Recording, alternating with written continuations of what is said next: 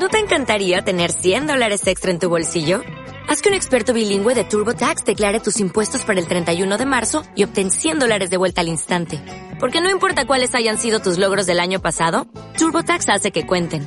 Obtén 100 dólares de vuelta y tus impuestos con 100% de precisión. Solo con Intuit TurboTax.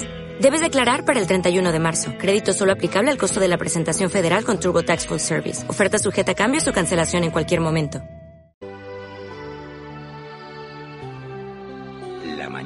Cope Madrid. Estar informado.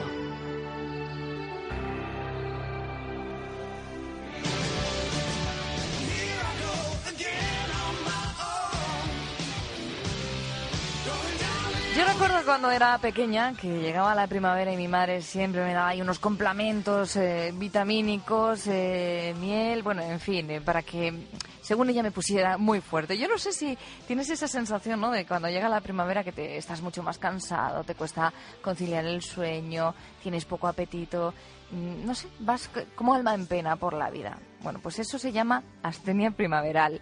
Más de un tercio de la población, el 37%, siente más cansancio y siente esa falta de energía en la primera etapa de la primavera, según una encuesta que acaba de publicar la Fundación Alimentación Saludable a más de 2.400 personas.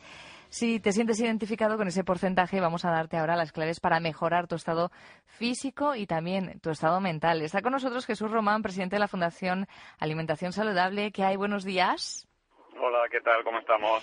A ver, para que nos quede claro y sepamos eh, si tenemos o no astenia primaveral, ¿cuáles son esos síntomas? Yo, yo he- lo he relatado así, pero bueno, igual no todo el mundo que está cansado la padece. Realmente la astenia primaveral es un síndrome, un conjunto de síntomas que son muy difíciles de, calificar.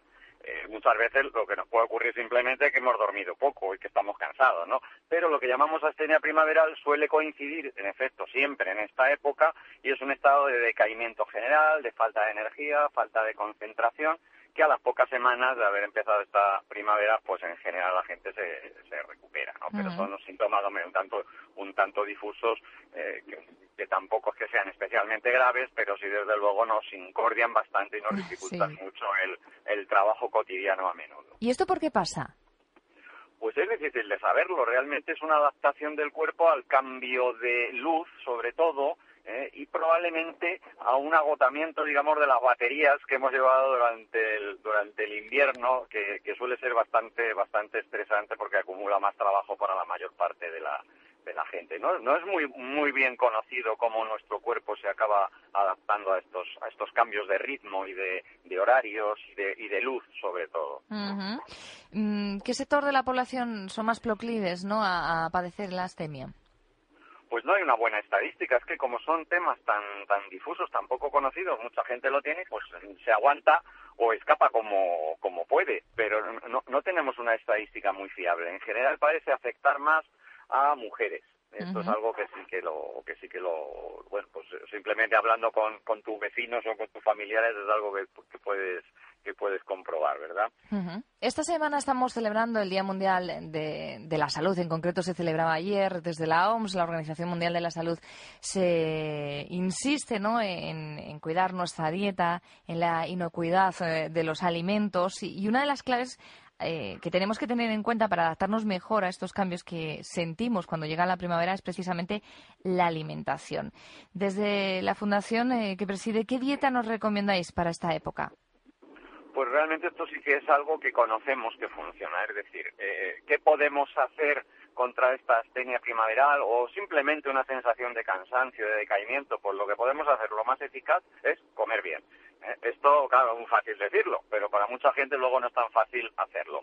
Eh, ¿Qué, qué podemos eh, concretar? Pues mira, lo importante es mantener un ritmo de comidas. Por ejemplo, mucha gente oye hablar dietas depurativas o ayunos, abstinencias, Mm. eh, fatal, porque si mm, tienes una deficiencia de algún mineral o de alguna vitamina, que puede ocurrir, pues lo agravas. ¿eh? No, lo que hay que hacer es comer lo, lo que decimos alimentos los más frescos posibles, es decir, no, no vivas de comida rápida, de hamburguesas, de platos preparados, procura eh, productos muy frescos, sobre todo mucha fruta, mucha verdura, eh, eh, y hemos visto, por ejemplo, eh, el interés de los productos integrales, de los cereales integrales y además del pescado de los omega 3. ¿eh? Esto, esto y mantener un buen ritmo de horarios para que no haya hipoglucemias, para que no estemos mm, pues muertos de hambre en definitiva, ¿eh? es decir, hacer las cinco comidas al día y no, no, olvidarlas. Y recomendáis también en la práctica de ejercicio físico. Quien nunca haga deporte dirá, sí, hombre, esto me cansa mucho más.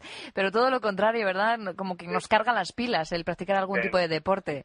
Cierto, te energiza y además no se trata de, de que te hagas una maratón, sino de que te dé el aire, salgas, tonifiques los músculos, la sangre circule. Es una actividad física adaptada a tus características, desde el mero paseo a un partidito de algo, fin, algo mm, que te permita jugar con los niños, eh, si tienes si tienes valor para ello, eh, algo que te permita pues romper, salir un poquito de esa, de esa, de esa inercia que el cansancio también o la, la, la astenia te acaba, te acaba provocando, que no haces estar tumbado en el sofá no te va a recuperar. Bueno, pues desde Fundación Alimentación Saludable tienen una página web que se llama www.alimentacionsaludable.es donde puedes bueno, pues leer de, manera mucho más extensa el tema que nos ocupa hoy, que estamos hablando con Jesús Román, pero también tienes ahí la posibilidad de hacerte un test para medir un poco, bueno, pues eh, si tienes o no astemia primaveral y cómo te encuentras. Jesús, ¿cómo funciona ese test exactamente? ¿Qué nos pregunta? Bueno, son unas preguntas muy sencillas, eh, destinado un poco a, orientarnos, ¿no? Y sobre todo a llamarnos la atención y a que nos preocupemos. Porque ya digo, la gente hace cosas muy raras. ¿eh? Dietas depurativas, dos, dos, dos días o tres días sin comer, o comiendo nada más que infusiones o caldos o sopitas si precisamente estuviéramos con una astenia de verdad por falta de nutrientes, es decir, por falta de vitaminas, pues estaríamos haciendo un flaquísimo, un flaquísimo favor. Entonces es una orientación, sobre todo que, tiende a darnos un buen, un buen consejo, ¿no? Eh, por ejemplo, recomendamos que preguntes a tu farmacéutico. Eso es un detalle, ¿eh? porque, oiga, yo necesito tomar eh, algún complemento, porque mucha gente recurre cuando está muy cansado a complementos, a vitaminas, a minerales, a otro tipo de productos, y a lo mejor no le hace falta, o a lo mejor sí. Por eso recomendamos consulta a un profesional, a tu nutricionista o a tu farmacéutico, si sería conveniente que tomaras algún tipo de, vitaminas o de minerales, que muchas veces si hacemos una buena alimentación es más que suficiente. Mm.